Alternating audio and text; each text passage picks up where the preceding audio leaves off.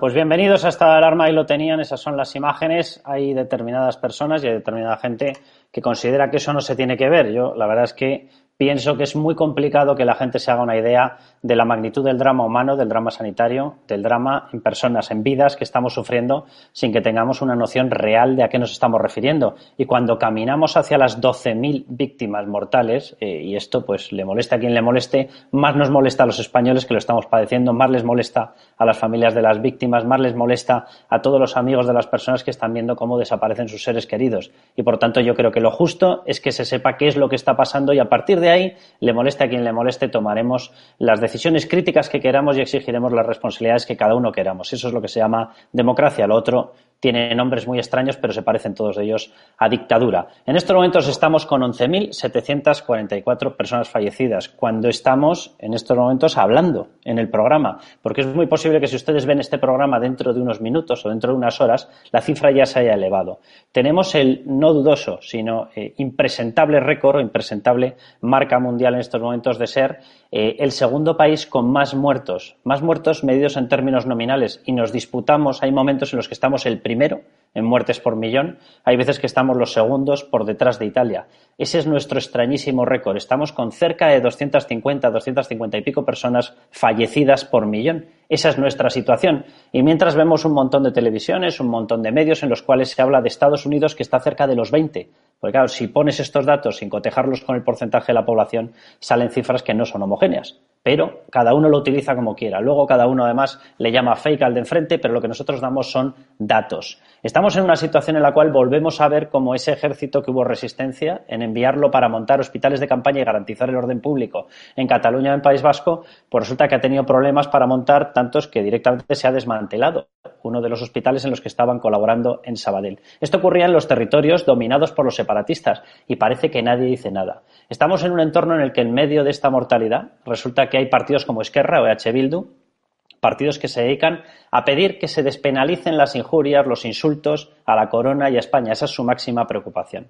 Y estamos en un país que se llama España, por mucho que a algunos les pese, en el cual resulta que el presidente del gobierno ya nos ha dicho unas 16.556 veces, prácticamente eh, el mismo número que víctimas, nos ha dicho todas las veces que ya íbamos a cruzar el pico, ya vamos a cruzar el pico, ya vamos a cruzar el pico. Bueno, pues yo no sé muy bien dónde está el pico, lo que sé es que cada vez tenemos más víctimas, aquí no dimite nadie, tenemos unos supuestos técnicos como Fernando Simón que no dejan de aparecer en televisión pese a haber perdido toda la credibilidad. Esa es la situación en la que estamos. Hoy vamos a tener una tertulia de lujo, totalmente de lujo.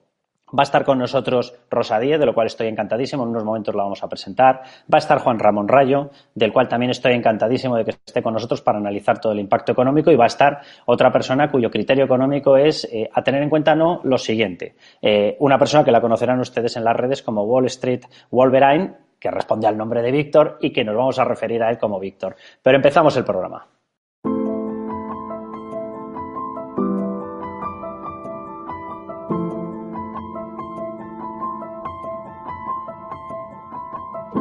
Si soy capaz de explicarlo. Eh, los ERTES no son parados.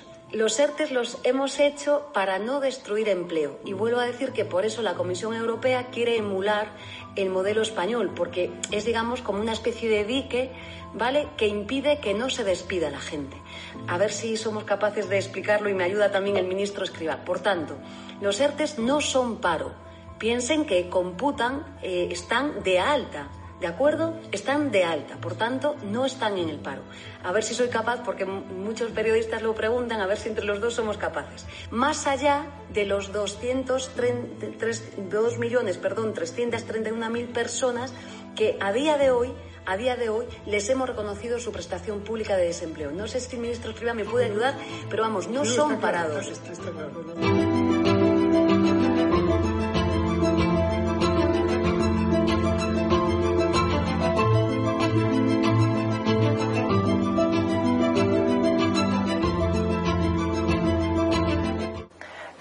Implementar las medidas de control en diferentes momentos. Si esperamos a que a este momento, nosotros podríamos evitar quizás, quizás, si hay suerte, toda esta parte. Es probable, háganse la idea, de que cuando finalice el mes de abril tendremos en torno a las 20.000 víctimas. Eso, desgraciadamente, es inevitable, ya sabían, había un punto de no retorno y todo lo que estamos viendo ahora son fases naturales propias de no haber tomado medidas preventivas y que todo esto nos haya pillado con el gobierno compuesto por analfabetos funcionales inútiles que no saben hacer absolutamente nada bien.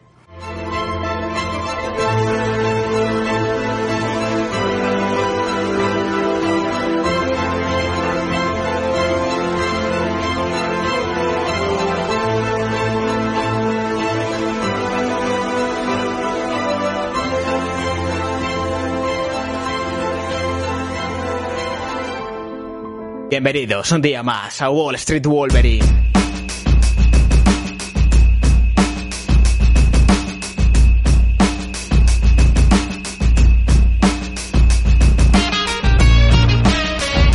Hoy toca poner las cosas claritas porque estoy hasta los santísimos cojones de ver a youtubers, a influencers, hablando mal del capitalismo, diciendo que son anticapitalistas, que son comunistas, rajando contra Estados Unidos, ¿no? el imperialismo yanqui. Hoy vamos a poner las cosas bien claritas y demostrar lo hipócrita que es esta gente.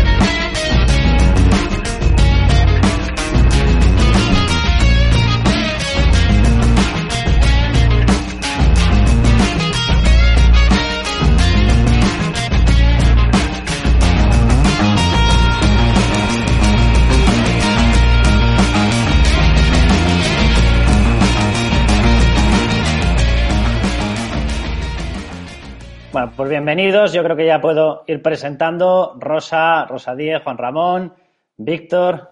Creo que ya aparecéis en pantalla. Bienvenidos todos, de verdad, muchísimas gracias por estar con nosotros. Un lujo de tertulia para explicar lo que otros no quieren explicar. Encantadísimo de que estéis con nosotros. Yo, hay veces, Rosa, te, te lanzo a ti la, la, primera pregunta. Luego van a ver efectivamente, porque hemos eh, metido ya ahí un extracto de una entrevista, no se la pierdan, eh, con Jano García, dando las perspectivas y dando lo que nos puede acabar ocurriendo teniendo en cuenta las medidas que se están tomando, que llamarles medidas es todo, toda una exageración. Pero Rosa, yo hay veces eh, que de verdad no, no me extraña que nos hablen como a tontos, porque resulta complicado pensar que pudiese haber llegado un colectivo de esta magnitud eh, al frente del gobierno, de esta catadura moral e intelectual, si no fuéramos tontos, porque es, es increíble. Yo ver las explicaciones de la responsable de trabajo explicándonos cómo las personas que están en el paro de forma definitiva, no es que estén en el paro, sino que tienen la bendición de poder cobrar la prestación por desempleo como si lo hubieran elegido y darnos la explicación de que es que no, la gente que se va a quedar parada temporalmente no está parada. ¿eh? Le falta decir que están encantados. Yo no sé muy bien cómo esta gente no, no plantea alguna dimisión, plantea algún acto de crítica, no lo entiendo, Rosa. Pero ¿cómo, ¿cómo, puede haber una ministra de Trabajo distinta con un presidente del gobierno como es Pedro Sánchez? Es que hay que tener en cuenta que en el peor momento para España, sin duda ninguna, tenemos el peor de los gobiernos. Es que al frente del gobierno de España está una pareja tóxica, eh, formada por Sánchez y por Iglesias, cuya ineptitud, cuya incapacidad solo es eh, superada por, su falta de empatía y por su sectarismo. Entonces, el gobierno, en España, eh, la pareja tóxica hizo un gobierno para la propaganda y le ha tocado, le ha correspondido, por las circunstancias de la vida, tener que gestionar. Y es que no pueden gestionar porque no saben gestionar. Es que, es que no hay nada más peligroso que un imbécil. O sea, es mucho más peligroso un imbécil que un malo. Si a la vez de ser imbécil eres malo y además tienes poder, pasa al gobierno de España, y además un poder absoluto, porque estamos en un estado de alarma y le ha dado todo el poder al gobierno de la nación, pues es que no solamente tenemos una crisis eh, sanitaria, no solamente tenemos que vencer a, a un virus, es que además tenemos que luchar contra el virus que representa el gobierno de España. Y es que es dramático, desde la perspectiva de los españoles es dramático. Ha dicho hoy el presidente en, la última soflama bolivariana, cuando ha salido a explicar que va a pedir la prórroga, que para él es un honor ser presidente de España. Para los españoles es una desgracia. O sea, para él es, una, una, pura chamba, porque nunca se lo hubiera podido creer, pero para los españoles es una pura desgracia. Entonces, nos extrañamos de que la ministra de Trabajo o de Empleo sea así, pero es que es, es que es un gobierno a la imagen y semejanza del presidente del gobierno.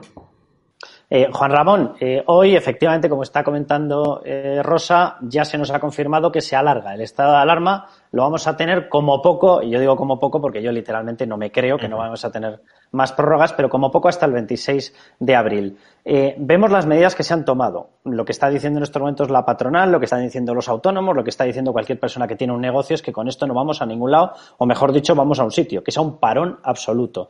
Las medidas sanitarias exactamente igual, nos sacan los colores por todas partes. Lo último eh, que ha ocurrido, así reseñable, ha sido que nos haya tenido que emitir una carta personalizada para el presidente del gobierno, la Asociación eh, Mundial de Médicos, diciendo que por amor de Dios que ponga ya mascarillas y ponga todos los medios de protección darle cobertura al personal sanitario porque vamos a tener un colapso sanitario. Eh, ¿Qué puede ocurrir si esto se sigue alargando, Juan Ramón? Hombre, desde luego combinar una crisis sanitaria de la magnitud que estamos viviendo con una crisis económica brutal. Ayer también conocimos los datos de, actividad de España y en un mes la actividad ha caído más de lo que cayó en el peor momento de la anterior crisis, por tanto, el país efectivamente está paralizado y combinar esa crisis humana con esa crisis económica de parón absoluto nos puede abocar, desde luego, a, un colapso económico y social. Em, a ver, en cierto modo, las medidas de confinamiento han sido necesarias y han sido necesarias porque no se tomaron medidas de contención reforzada mucho antes, mucho antes del 8 de marzo, que es la fecha en la, hasta la que no interesaba tomarlas. Con lo cual, en la medida en que los contagios se fueron generalizando, evidentemente el sistema sanitario se saturó y la única forma de mm, reducir el grado de saturación de ese sistema sanitario era con estas medidas tan duras. Lo grave de todo esto es que parece que el único plan del gobierno es mantener, no sabemos hasta cuándo, estas medidas duras que no están pensadas para mantenerse indefinidamente, porque te cargas ya no a corto plazo la economía, sino que te la cargas a largo plazo. Eh, cuando se levanten estas medidas de confinamiento domiciliario, ¿qué mundo nos vamos a encontrar? ¿Qué sociedad nos vamos a encontrar? Porque lo lógico sería que tuviéramos una sociedad donde el sistema sanitario tuviese mucha más capacidad, porque hemos aprovechado estas semanas para reforzarla, por ejemplo, para adquirir respiradores, y una sociedad donde hubiese ah, disponibilidad amplia de mascarillas y de tests para poder detectar aquella parte de la sociedad que está inmunizada, aquella parte que está contagiada y que por tanto tiene que seguir eh, confinada en cuarentena, los contactos de esas personas contagiadas también en cuarentena para que por si acaso se han contagiado no sigan expandiendo el virus, pero el resto eh, haciendo vida relativamente normal con mascarilla. Ahora, si no tenemos ni test fiables, no tenemos mascarillas y no estamos adquiriendo respiradores, a lo que vamos es a un confinamiento sin die. Y eso es la destrucción, insisto, de la economía, porque el tejido productivo no, lo va, no va a aguantar meses y meses de parón absoluto sin ningún tipo de ingreso. Y ya termino aquí, la solvencia del Estado, que es sobre cuyas espaldas ahora mismo se está echando momentáneamente pues la, capacidad de compra de los trabajadores, la refinanciación de algunas empresas, esa solvencia tampoco es ilimitada y si pretendemos que el Estado perpetúe un rescate de una economía paralizada, lo que va a suceder es que quiebre el Estado. Y si ya añadimos a la crisis sanitaria, a la crisis económica, una crisis, digamos, monetaria estatal, pues desde luego el cóctel es del todo explosivo. Víctor, Wall Street Wolverine. Te lo pregunto directamente, teniendo en cuenta lo que hemos visto, teniendo en cuenta que países como Dinamarca, por ejemplo, cuando tienen que lanzar ayudas, ayudas para los autónomos, la barrera que ponen para empezar a aplicarlas es que tu negocio caiga un 30%. Aquí exigimos un 75%, vamos, básicamente, que estés sepultado. Eh, teniendo en cuenta lo que estamos viendo, que los planes de avales están condicionados, que es Europa no tenemos nada claro que nos vaya a respaldar. ¿Tú cuál ves que es la salida de esta situación? ¿Hasta dónde podemos llegar rodando y cayendo? Yo realmente creo que en España lo que se debe garantizar es la confianza para los pequeños propietarios y pymes y autónomos. Realmente si tú mermas esa confianza, cuando esto acabe no va a existir esa confianza de volver a contratar, de volver a crear empleo. Y si no tienes flexibilidad laboral, todavía aún menos. Entonces, Yo creo que tanto pymes como autónomos se sienten muy desamparados y frente a esta incertidumbre yo creo que nos va a costar mucho salir de todo esto. Y más viendo de dónde venimos, ya no solo de dónde venimos, sino también a dónde vamos. Venimos de un gobierno que ha aumentado unilateralmente el salario mínimo, una auténtica barbaridad, cifras absolutamente históricas. Y también hablamos de un gobierno que quería endurecer todavía más el mercado laboral. Se, se abanderaba con, el, con la derogación de la reforma laboral. Luego parece que no, que no ha querido el todo, que iba a derogar simplemente las partes más tóxicas, pero tenemos a las peores personas en el gobierno en el peor momento posible.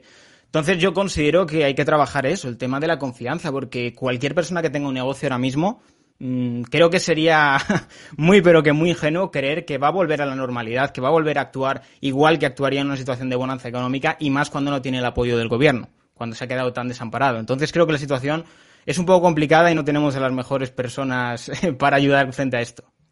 Hay una pregunta que nos están haciendo y nos la están lanzando al programa, te la pregunto directamente. Eh, la gente empieza a cuestionarse si vamos a ser eh, o vamos a poder llegar a tener más de 7 millones de parados. ¿Tú crees que esa barrera la podemos romper? Yo creo que hay que plantear cualquier tipo de escenario. O sea, en la crisis de 2008 llegamos a cifras cercanas. ¿Por qué no podemos llegar en esta situación? cuando tenemos incluso indicadores que alarman casi bastante más. Yo creo que la pregunta está en si vamos a salir de esto en forma de U o en forma de V. Por ejemplo, los datos que tenemos de China, bueno, no son realmente excesivamente fiables, según se ha confirmado por la inteligencia estadounidense. Parece que ha sido una V, pero en el caso de España hablamos de un país que depende muchísimo del turismo y el turismo, la temporada del 2020 está perdida, veremos en 2021.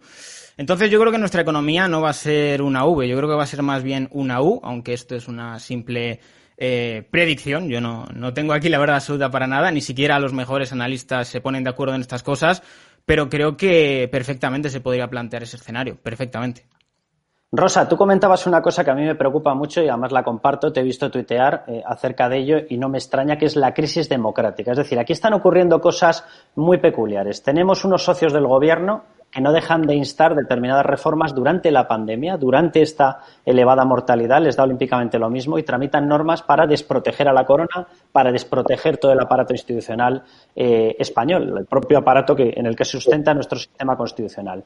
Vemos cómo hay rasgos bastante llamativos de que se podrían estar alterando incluso las estadísticas oficiales de las personas fallecidas. Se ha dado una orden por parte del Ministerio de Sanidad de que no se realicen determinadas pruebas, no se realicen las autopsias y, por lo tanto, determinados casos no pasen a casos confirmados. Esto es un documento oficial del Ministerio de Sanidad que ha sido redistribuido ya por el Consejo General de Colegios de Médicos de España de forma que solamente los casos oficiales con analítica pasen a estar dentro de eh, esas cifras letales eh, que estamos mostrando de mortalidad.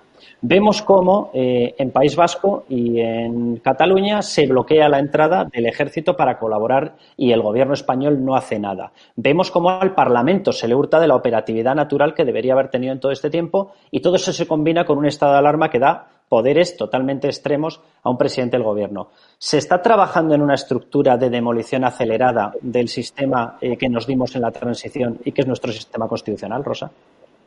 Hombre, yo creo que es más que evidente, ¿no? Pero además no le tiene que sorprender a nadie, no es una opinión mía, ¿no? Eh, tengamos en cuenta que Sánchez hizo al gobierno con un socio que traía como programa electoral cargarse el sistema del 78. El sistema del 78 es el sistema de libertades que nos dimos en el 78. Es que en el gobierno de la nación, uno de los dos socios del gobierno de la nación basa toda su estrategia política, ideológica, en sustituir el sistema de libertades, la democracia liberal, por el modelo venezolano, por el modelo cubano. O sea, no, no es ninguna sorpresa. ¿Qué es lo que pasa? Que esos populistas, comunistas, eh, viven de la tragedia y viven de las crisis y en las crisis aprovechan cuando cuanto más grande es la crisis para quedarse con los restos. Entonces, lo que está en este momento en crisis, lo que está en cuestión, lo que está en riesgo es la democracia del 78, es son las libertades, es el, es el, sistema del 78. Eh, tú lo decías, eh, Carlos, no hay parlamento.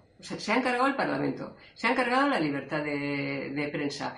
Eh, tienen poderes absolutos que no utilizan en beneficio del, Estado, en beneficio eh, precisamente del, interés general, que no lo utilizan patrióticamente, que eso es el patriotismo, la defensa del interés general, sino que lo utilizan para seguir apalancando a sus amigos, a los amigos de la pareja tóxica Sánchez Iglesias, que son los enemigos de la democracia española.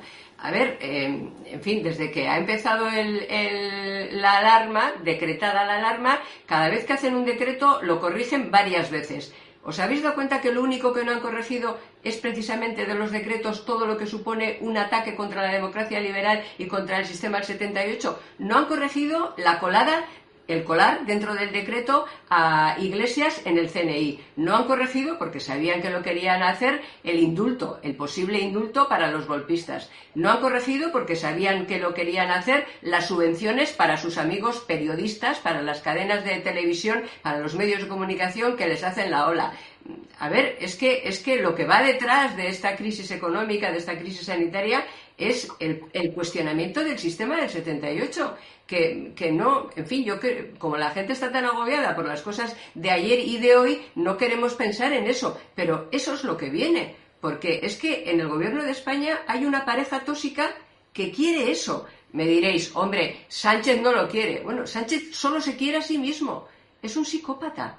O sea, es una de una personalidad psicopática, absolutamente demostrado. Solo se quiere a sí mismo. Y entonces, en fin, yo que veo ahora a gente que está apelando, bueno, yo creo que sería muy bueno salir de esto con unos pactos de la Moncloa. Pero unos pactos de la Moncloa. Pero es que en los pactos de la Moncloa había en el gobierno personas decentes y normales.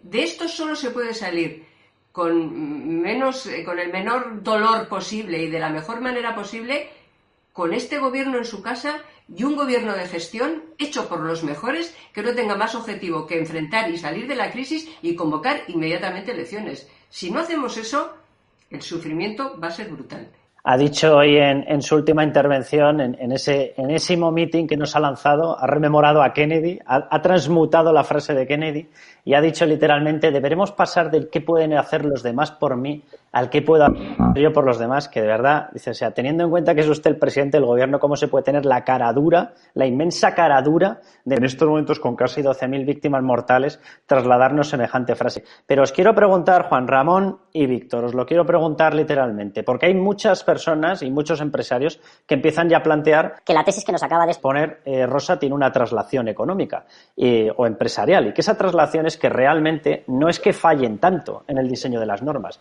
sino que es que nunca han querido acertar porque prefieren tener tanto una población eh, en términos puramente mediáticos, en términos políticos, como en términos empresariales, prefieren tener una población, un tejido empresarial subsidiado a tenerlo fuerte, porque a partir de ese momento, si es fuerte, no depende de ellos. Y ellos a lo que aspiran, sobre todo Podemos, pero el Partido Socialista está prácticamente en las mismas, es a tener controlado tanto el campo mediático como el campo político, como por supuesto la deriva parlamentaria dentro de ese campo político, como el campo empresarial. Juan Ramón. Sí, a ver, eh, todo régimen evidentemente tiene que ir tumbando los contrapoderes a los que se puede enfrentar. Los medios de comunicación son un contrapoder que en muchos casos pues están o amordazados o están eh, comprados, están adquiridos eh, y por supuesto también el tejido empresarial pues necesitas tenerlo bien amarrado, necesitas tenerlo bien atado. Una forma de hacerlo es que el tejido empresarial dependa de ti, que el tejido empresarial esté subsidiado. Lo mismo con los trabajadores o lo mismo con el resto de la ciudadanía. La idea de rentas mínimas generalizadas que como una medida de última instancia y subsidiaria frente a una economía que es capaz de generar riqueza y que proporciona oportunidades, pues puede estar bien, ¿no? Que aquellas personas que circunstancialmente queden desamparadas, queden descolgadas de la sociedad, puedan tener un asidero al que cogerse en, en manos de un gobierno que lo que busca es cambiar de régimen o, establecer su régimen, se puede convertir en una subsidiación completa de la sociedad, tener una generación de redes clientelares para, de nuevo, me lo debéis a mí todos, votadme a mí, porque si el régimen que he establecido se cambia, evidentemente este subsidio, que es el que os permite manteneros en pie, porque yo me he encargado de que no os podáis levantar, yo me he encargado de romperos las piernas, yo me he encargado de arramblar con la estructura empresarial que os volvía autónomos, pues este régimen se puede venir abajo y podéis perder el subsidio. Entonces sí, eh, no es algo nuevo, es algo que sabemos que todo régimen que se quiere consolidar eh, lo, lo, termina haciendo. En España hemos tenido la suerte eh, frente a pues procesos de argentinización o de bolivarianización que hemos asistido a los que hemos asistido en Sudamérica de que teníamos Europa al lado. Europa es un marco institucional con muchísimos defectos, pero es un marco institucional que claramente restringe eh, o constriñe el aventurismo más populista de nuestros políticos. Pero es que justamente también en esta crisis lo que hemos visto es una postura cada vez o una impostura cada vez más antieuropea por parte del gobierno para buscar un enemigo exterior al que poder echarle las culpas de sus propios fracasos internos. Claro, que ya ni siquiera eh, Europa pueda servir de contrapeso a estas esta avanzadilla de medidas cada vez más liberticidas al amparo de una crisis que es real, pero adoptando medidas que en muchos casos no son, eh, no tienen nada que ver y no son necesarias con el combate contra esta crisis, pues desde luego es algo inquietante eh, si los acontecimientos siguen desarrollándose en esa dirección. Víctor, compartes esa, esa tesis, comparte nuestra idea y sobre todo sí, a ver, el... se habrían bajado Sí, el clientelismo es algo que está a la orden del día dentro de este tipo de partidos, pero yo creo que va más en el sentido de garantizar seguridad en lo público e incertidumbre en lo privado. Eso se ve en un mensaje que se hace a la población generalmente y es cada vez poner más dificultades al sector privado y el poco sector privado que existe a que esté esclavizado prácticamente o supeditado al gobierno y que el resto de la población vea como el sector público, como la seguridad, como con esto me tengo eh, garantizado mi sustento toda la vida y no voy a tener ningún tipo de problemas y desincentivar todo lo que sea emprendimiento, iniciativa privada, cualquier iniciativa más liberal, porque al fin y al cabo esto no te genera personas dependientes de ti y por lo tanto no puedes comprar esos votos. Lo que se intenta es generar incertidumbre en el sector privado para que la gente huya de esa incertidumbre y busque la seguridad del sector público y de esa manera pues comprar así que los votos. es algo que, que, se ha hecho en Andalucía y se ha hecho en, muchos lugares y que todo régimen con tendencias totalitarias busca hacer. Bueno, pues si os parece, vamos a ver ya esa entrevista con Jano García, que es la persona que en estos momentos está clavando qué es lo que va a ocurrir en términos de contagios y en términos de víctimas mortales. Vamos a ver la entrevista. Pues Jano García, muchísimas gracias por estar con nosotros y por entrar en estado de alarma. Eh, a lo largo de estos días estás convirtiéndote en una de las figuras a seguir básicamente porque tus simulaciones, tus cuadros, eh, tus, tus, prospecciones de cómo puede ir tanto el dato de contagios como el dato de muertes eh, se están cumpliendo. Por desgracia, para toda España se están cumpliendo. ¿Qué es lo que marcan esos datos en estos momentos, Jano? ¿Y qué es lo que tú haces que no está haciendo el gobierno para anticiparte a lo que de verdad está pasando? Bueno, yo lo que estoy diciendo es contar la verdad desde el primer momento. Yo empecé hace eh, pues tres semanas, creo, desde que hice el primer vídeo, explicando cómo va a ser el proceso, un proceso, una fase natural que tenemos que pasar todos los países que no hemos tomado medidas preventivas.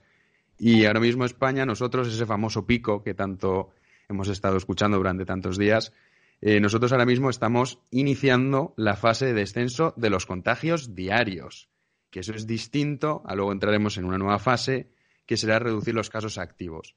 Eh, España ahora mismo, a partir, yo calculé que a partir del 4 o 5 de abril empezaríamos a descender los contagios diarios. De hecho, el dato de hoy, del día 4, es el más bajo de los últimos 10 días.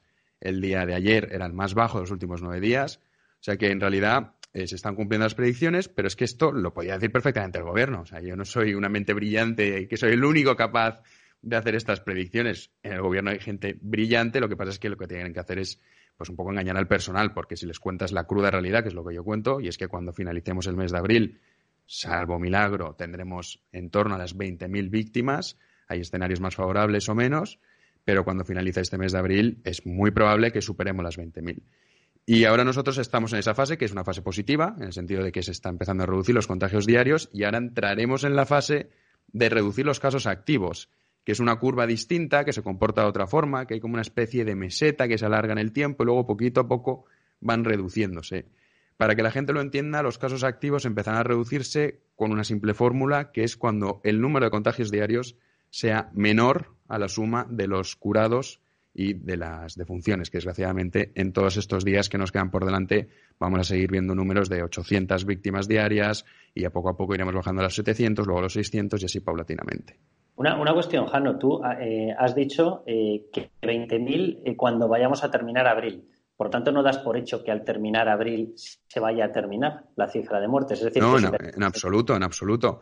Esto tenemos que tener en cuenta que es un proceso que es muy lento Que nosotros, además, eh, los datos que estamos contabilizando, que esto también lo están haciendo muchos otros países, nosotros contabilizamos los casos graves. O sea, en España es incalculable, al igual que en otros muchos países, la cifra real de infectados es que no lo sabremos nunca. La parte positiva, para que la gente no se asuste, es que cuantos más personas hayan sido infectadas, mejor en el sentido de que luego un posible rebrote sería muchísimo menor. O sea, nosotros hemos decidido pasar esta primera, primer tsunami, para que nos entendamos, eh, sacrificando miles de vidas a cambio de generar inmunidad colectiva. Es mi percepción, no solo por lo que ha hecho España, sino también por lo que ha hecho Francia, por ejemplo, o lo que ha hecho el propio Reino Unido o Estados Unidos, ¿no? El problema en España, que para mí eso es lo que es imperdonable, entre tantas otras cosas, es no haber preparado ese escenario. O sea, sabiendo que esto iba a llegar, porque es que lo sabían, no, me puedo creer, nadie se puede creer que la gente diga, no, no sabíamos que esto podía pasar. Por supuesto que sí. Pero no has preparado el personal sanitario, esas imágenes del personal sanitario utilizando bolsas de basura. Eso es una humillación y un insulto.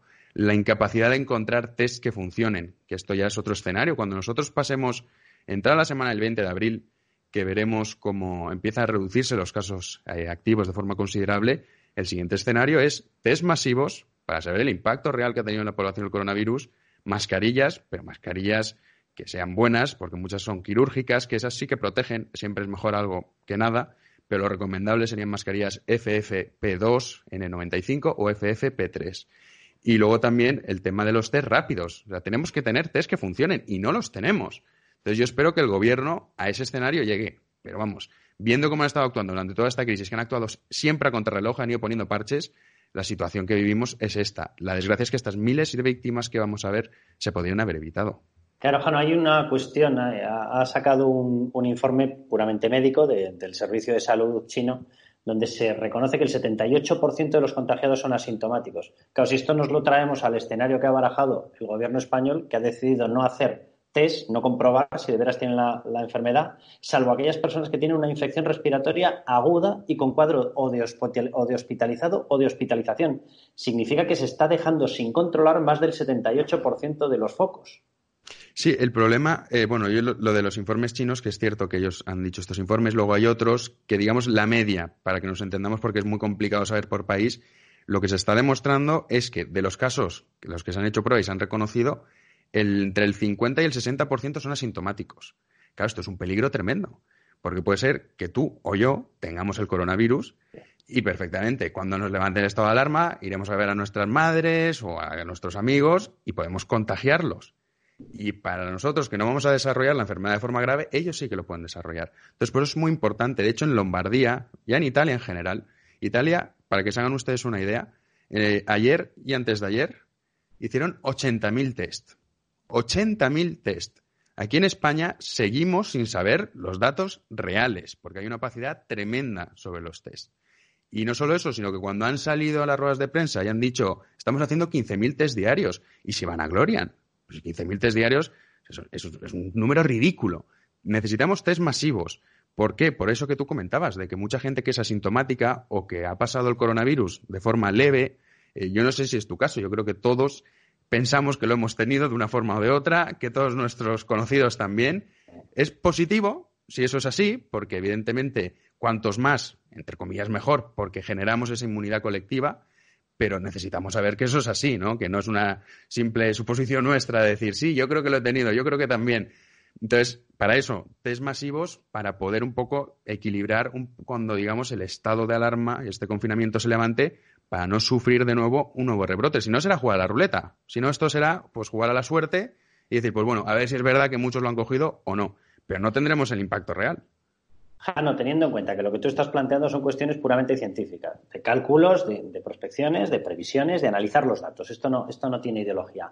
¿Qué es lo que ha ocurrido en España? Lo digo porque es verdad que se ve en otros países, bueno, en el caso de Asia es, es, obvio, ¿no? O sea, con Singapur, con Hong Kong, con Corea del Sur, etcétera. Ves otros países que sí que han tomado la previsión de, oye, no, no nos vamos a dejar atrapar en los brazos del coronavirus.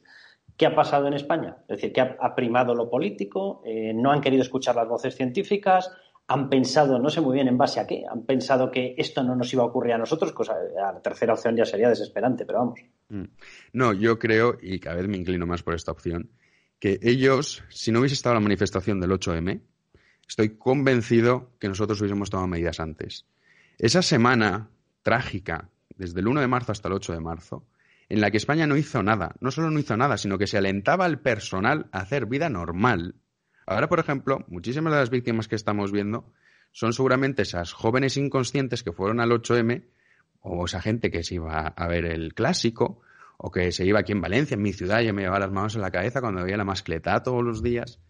Esa gente que luego iba a ver a su abuela o iba a ver a sus padres son los jóvenes, por suerte, no tienen este impacto, pero desgraciadamente es la gente mayor la que más lo sufre, son las que están muriendo ahora. O sea, los datos que estamos viendo nosotros es de no haber tomado medidas. Yo estoy convencido que si no estuviese esa manifestación del 8M, se hubiesen tomado medidas antes. Porque en el caso que tú comentabas de Corea del Sur, de Japón, eh, mucha gente está haciendo ahora la comparación con Corea del Sur. A mí me gusta más hacerla con Japón. Japón es un país de 126 millones de habitantes, que no es cosa menor. Una, una población también muy envejecida, como la española, que ese es otro punto que juega nuestra contra para estas víctimas, y sin embargo ves sus, sus resultados y son maravillosos. ¿Por qué? Porque ellos han tomado medidas preventivas. Singapur, que ha estado tomando medidas preventivas durante todo este tiempo, ayer decretaron el lockdown, es decir, el confinamiento, han puesto un plazo de un mes, aunque seguramente lo levantarán antes, porque ellos han estado analizando y han estado siempre rastreando los focos. Y ahora tienen un 50% de casos que no saben de dónde vienen. Y ante el temor a que esto se descontrole, porque si esto se descontrola, se traduce en miles de víctimas, han decidido, de momento, hablarle claramente a los singapurenses y decirles, vamos a paralizar, salvo las actividades esenciales para el abastecimiento a la población, durante un mes hasta que sepamos qué es lo que está ocurriendo. Aquí ha sido un descontrol absoluto. De hecho, o sea, España va a ser el país que va a superar a Italia en número de víctimas, seguro, eso nadie lo tiene que dudar, a pesar de que tenemos un sistema sanitario que es mejor que esa es la suerte, que todo esto nos pilla con un sistema sanitario bueno. Pero lo que tenemos que saber es que aquí lo que se ha hecho es primar el tema político, porque había que hacer la propaganda pestilente del 8M, había que lucir esa ley de libertad sexual de la señorita Montero. Y yo siempre hago un poco el símil de, para que la gente entienda qué impacto real ha tenido el coronavirus, si tú lo piensas, dices, ¿cuántos políticos que conocemos han tenido el coronavirus reconocido, ¿no? O cuántos famosos están falleciendo por el coronavirus. A partir de ahí tú puedes hacer una pequeña extrapolación del impacto real que ha tenido en la sociedad. O sea, que nadie se crea los números y hay gente que, en mi opinión, es optimista, que dice, no, hay un millón de infectados. muchísimos más. Lo que pasa es que la gente se asustaría. En el fondo tenemos que tener, entre comillas, eh, agradecer que este virus no es tan letal como fue el SARS o como fue el MERS. Pero para este nuevo escenario hay que estar preparados y hay que saber también, a los españoles no hay que mentirles y contarles la verdad que se olviden de julio estar de festivales, que se olviden en agosto de poder irse a la playa como si nada, porque es que eso no va a ser así. O sea, esto va a ser lento, va a ser muy lento porque se ha descontrolado de una forma bestial y luego el siguiente escenario veremos cómo acaba. Jano, muchísimas gracias por haber estado con nosotros. gracias a ti, Carlos. Cuidaros. Un abrazo. Un abrazo, lo mismo. Pues esa era la entrevista. Os voy a pedir un comentario final, un comentario simplemente para que eh, me digáis qué es lo que parece si os creéis esas eh, previsiones, que por cierto están acertando 10 millones de veces más, tampoco era, fácil, tampoco era difícil, perdón, eh, que las del gobierno. Rosa, empiezo por ti. Bueno, yo creo que desgraciadamente estas previsiones realistas el gobierno las conocía hace mucho tiempo y no actuó lo cual demuestra clarísimamente una enorme irresponsabilidad. Y desde la perspectiva positiva, por, cerrar esto de una manera positiva, yo quisiera que nos quedáramos con, una realidad. Eh, de esta vamos a salir a pesar del gobierno a pesar del gobierno, a pesar de que el gobierno ha dificultado y sigue dificultando, a pesar de, su incapacidad, a pesar de su sectarismo, que mientras los españoles estamos enterrando a nuestros muertos, ellos siguen insistiendo en dividir a los españoles por la mitad, en desenterrar las dos Españas. Eh, las cosas que están saliendo bien en España eh, y que saldrán bien en el futuro son las cosas que no dependen del gobierno desde la responsabilidad de las personas que se quedan en casa hasta la responsabilidad de todas las personas que nos cuidan para que nos quedemos en casa, desde los sanitarios a los transportistas hasta los que nos traen la comida a casa, toda la gente, toda la buena gente que, puebla este país, que es lo que hace grande a una nación, la humanidad de su gente, es la que va a sacar a España adelante, a pesar del gobierno. Y esto mm, lo tenemos que tener claro, no para quedarnos con el a pesar de, eso lo tenemos que saber, sino porque somos un país muy grande, en el sentido de gente muy buena, de muy buena gente, de gente muy responsable, que lo ha demostrado en muchas ocasiones muy duras, como las que han vivido nuestros padres y nuestros abuelos, que por cierto ahora los colocamos en los más mayores, en las personas que tienen más riesgo que nosotros y es bastante indecente que mucha gente se relaje pensando en eso. Pero bueno, la parte positiva de esto, positiva no, realista, es que de esto salimos a pesar del gobierno. Y la segunda, y con esto acabo. Oiga, eh, oímos todos los días, este no es momento, cuando alguien critica la acción del gobierno. Eh, eh, dentro de nada oiremos, bueno, ahora hay que perdonar. Pues no. a ver, es momento para ir pensando y después llegará el momento de actuar, porque aquí no puede haber impunidad. No es una cuestión de venganza, es una cuestión de legítima defensa, de supervivencia y de que no pueda haber. Pues no, no puedo estar más de acuerdo. Y además, yo es que esa frase, Rosa, a mí siempre me recuerda, ahora no es momento. Eh, oye, y siempre es para los mismos. Porque con la colza sí fue momento, con el ébola sí fue momento, con el 11M sí fue momento, con el Prestige fue momento, o sea, siempre es momento para ellos, nunca es momento para todos los demás. Una cosa maravillosa esto de la censura. Algunos debieron nacer en otra época, les hubiese gustado estar a lo mejor con Sotana y dentro de algunos eh, periódicos en época de Franco. Parece que es su sueño húmedo, pero bueno, ¿qué le vamos a hacer? Víctor, te cedo el turno, último comentario. Vale, yo el comentario que quiero hacer es que siempre que miramos la historia y vemos los errores que se han cometido históricamente, pensamos qué tontos eran en aquella época, por qué no hicieron lo que tocaba hacer.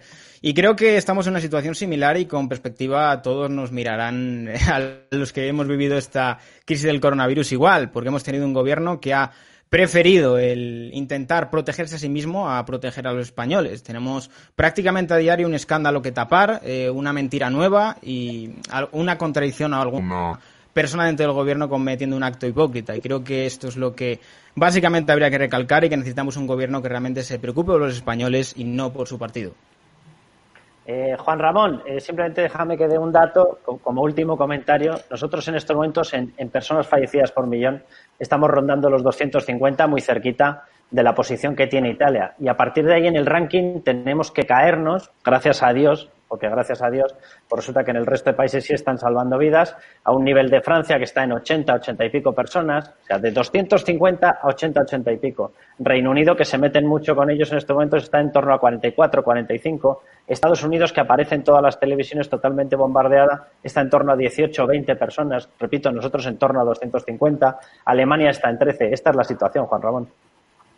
Sí, es la situación con los datos oficiales, porque es que además la peor parte es que ni siquiera podemos confiar totalmente en los datos ni en los de contagiados, que dependen de la cantidad de test que se hagan y como ya ha explicado Jano, pues no sabemos cuántos se están haciendo, ni tampoco confiables son algunos de los que se hacen y tampoco, por desgracia, las cifras de fallecidos son fiables, no porque puedan ser menores, que desde luego no, sino porque pueden ser muy superiores. No estamos contabilizando todos los muertos, sino los que se producen en hospitales.